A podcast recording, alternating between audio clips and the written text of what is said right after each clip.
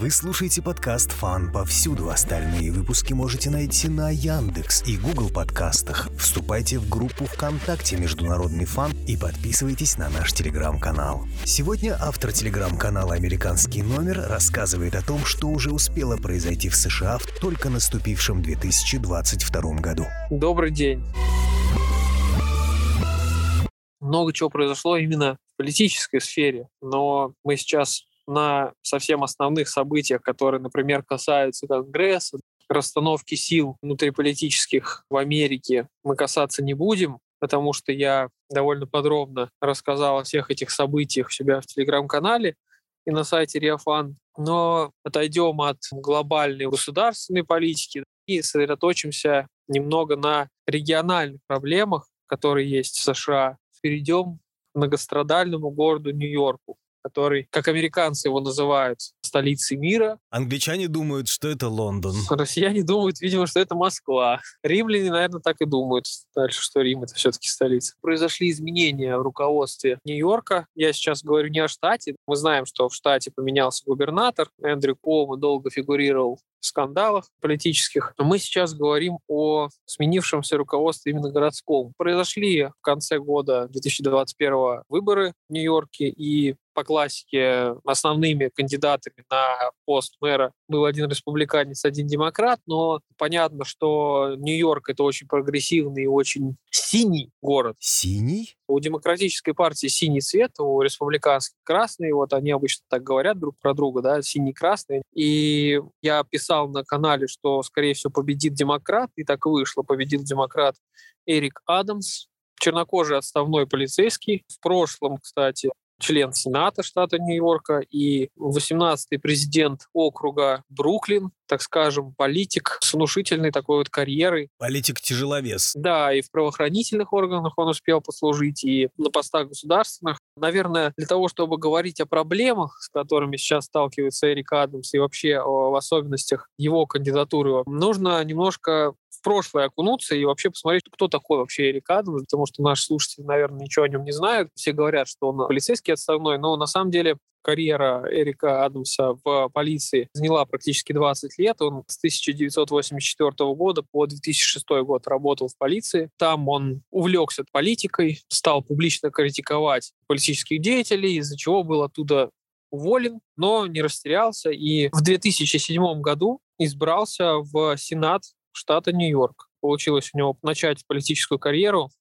Любопытно, что Сначала Эрик Адамс был республиканцем с 1997 по 2001 год. Выходцы из силовых структур чаще всего поддерживают взгляды республиканской партии. Мне кажется, это потому, что Э, демократы, возможно, в своей более-менее окуклившейся прослойке общества сидят, тогда как полицейские видят реальные нравы большого количества людей, большого среза людей и не питают иллюзий. Ну да, возможно, это тоже. Я думаю, что там прослойка разных факторов, которые влияют на принятие вот решений, в какую партию вступить, особенно вот у силовиков. Но здесь нужно оговориться, что человек решил делать политическую карьеру. И мы знаем, что позиции демократической партии с годами усиливались. Сейчас они вошли в такой период господства практически в Конгрессе, и, понятное дело, администрация полностью демократическая. И республиканцем Эрик Адамс был с 97 по 2001 год. А в 2001 году он вдруг решил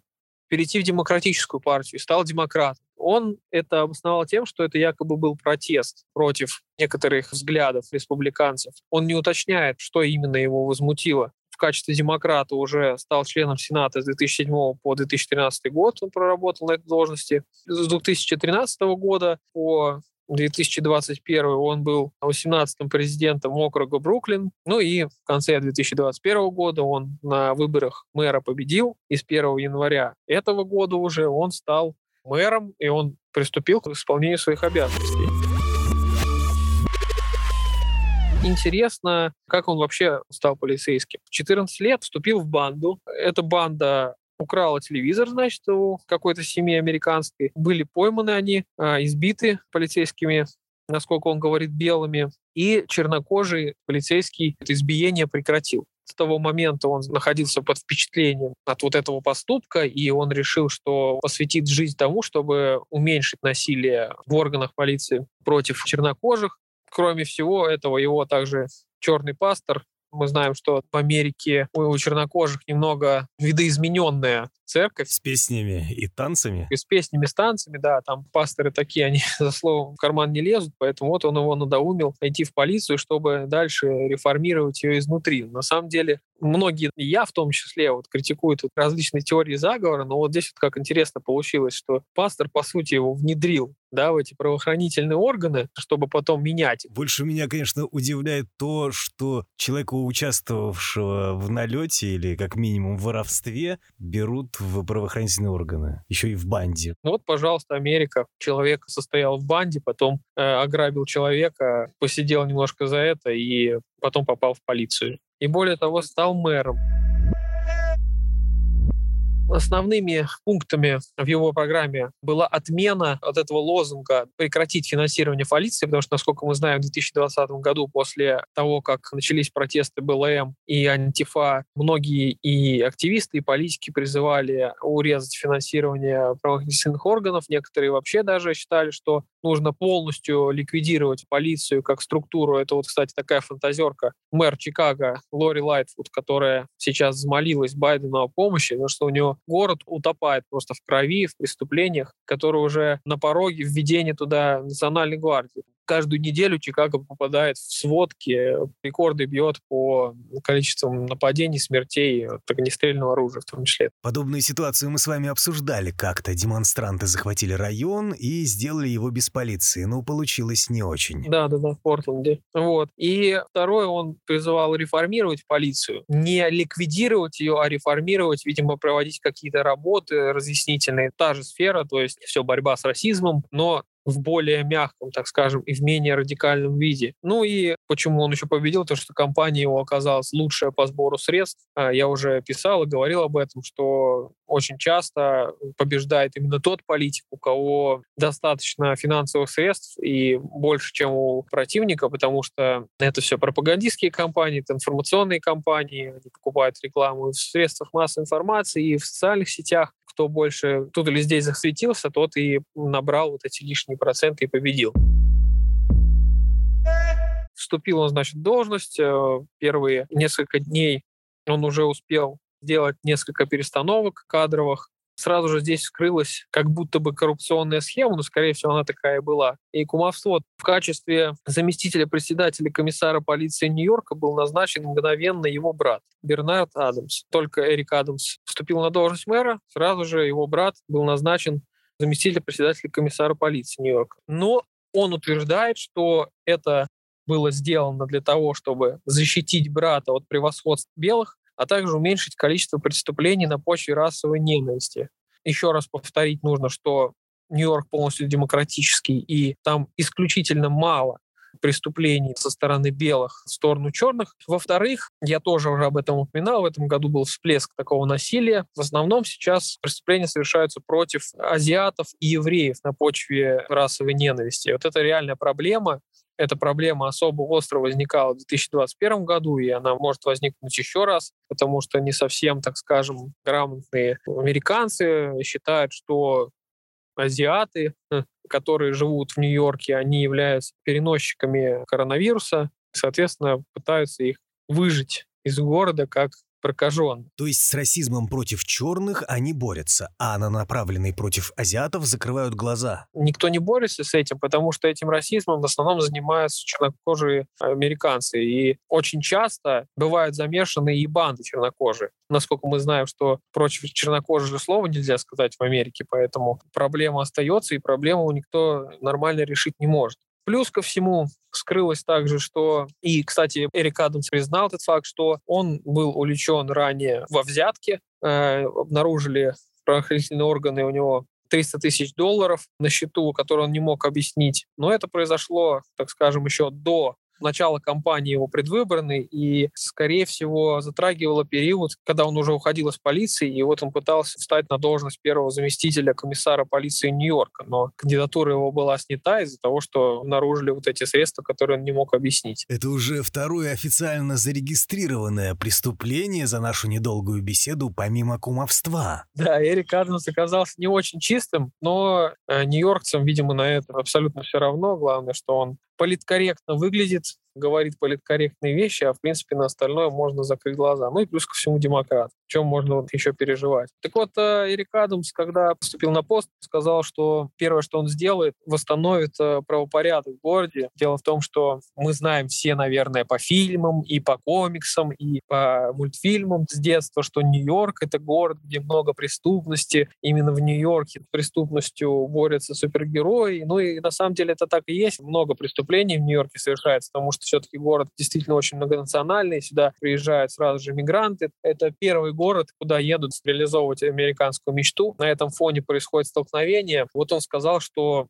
с этим будет бороться, он это все ликвидирует. На самом деле, как бы обещание невыполнимое, потому что за него это пытались сделать огромное количество людей, и просто в силу того, что город вот имеет такой действительно мультикультурный характер, это сделать практически невозможно. Кроме того, на состояние на кризис преступностью да, в Нью-Йорке сейчас очень сильно повлияли протесты 2020 года. Полицию загнобили, протестующих и преступные элементы, наоборот, распустили и дали им волю. На этом фоне возросла преступность. Плюс ко всему начинается потихоньку в Нью-Йорке развиваться кризис в сфере борьбы с наркотиками. Российские слушатели с этим не сталкиваются, потому что у нас, так скажем, это не освещается, но в Америке уже начинают бить тревогу, потому что произошла декриминализация наркоманов, плюс разгул БЛМ, урезание финансирования полиции. Все это привело к тому, что ситуация накаляется, как в Сан-Франциско. А Сан-Франциско, небольшое такое отступление сделаю, что из себя представляет. Это город, где объявлен режим чрезвычайной ситуации. Население города настолько, молодежь настолько сильно снаркоманилась, что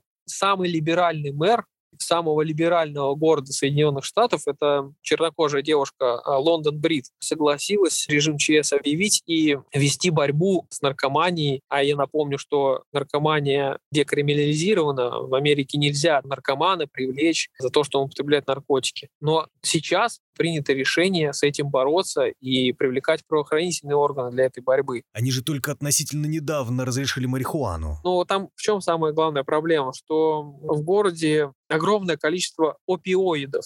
Это кадеин и морфин в основном. Их в основном используют для того, чтобы э, облегчить состояние онкобольных, которые не могут уже боль терпеть, которым не помогает обычные энергетики. Наркоманы их пристрастились использовать в своих целях, и в Америке их можно приобрести, легко достать, и поэтому американцы начинают наркоманиваться на этой теме. Правительство долго с этим ничего не делало, и ничего удивительного, потому что в Сан-Франциско политики в основном занимались переименованием школ Вашингтона и Авраама Линкольна, так они боролись там с расизмом, даже пытались декриминализировать некоторые тяжелые наркотики, но это было замято. Но такое отношение со стороны э, администрации Сан-Франциско привело к такому вот разгулу наркомании. Они понимают, конечно, что арест наркомана может навредить самому наркоману, ну, я имею в виду вылечиться. Но дело в том, что в последнее время они стали нападать на добропорядочных граждан, которые живут в Сан-Франциско, пытаться отнять какие-то вещи, деньги для того, чтобы найти средства на дозу. Ну да, судя по тому видео, которое было опубликовано у вас, в таком состоянии работать крайне проблематично, если не сказать невозможно. Понятное дело, что как бы Лондон Брит не хотела защитить наркоманов, она все-таки еще должна как мэр защитить других граждан, которые в этом городе живут. Соответственно, вот было принято такое решение об объявлении ЧС. Была дана команда правоохранительных органов бороться с этим, потому что до этого им запрещали это делать. В Нью-Йорке ситуация сейчас подходит к этой ситуации, которая происходит в Сан-Франциско. По статистике, с марта 2020 года по март 2021 года в Нью-Йорке умерло 2250 человек от опиодов. И этот показатель, он увеличился на 40% по сравнению с 2018-2019 годом. В городе появляются торговые автоматы для раздачи медицинских средств, которые предотвращают передозировку как в Москве стоят э, автоматы, которые выдают шоколадки, сухарики, напитки, да, то в Америке стоят э, автоматы для раздачи налоксона и шприцов для того, чтобы наркоман подошел, да, и вколол себя препарат, чтобы он просто не умер. Неделю назад в Куинсе ради дозы наркоман зарубил свою девушку мечом, как в Средневековье. В Нью-Йорке также хотели декриминализировать ряд тяжелых наркотиков, но Адамс ходе выступлений своих предвыборных заявил, что он будет с этим бороться и столкнулся с критикой со стороны леволибералов, но удалось ему победить и удалось переломить эту немножко ситуацию, и сейчас он сказал, что он будет это дело предотвращать. Вы слушали подкаст «Фан повсюду». Ищите нас ВКонтакте, на Яндекс, Google подкастах и телеграм-канале «Международный фан». Подписывайтесь на телеграм-канал «Американский номер», автор которого рассказал о необычной ситуации в Нью Нью-Йорке. До свидания.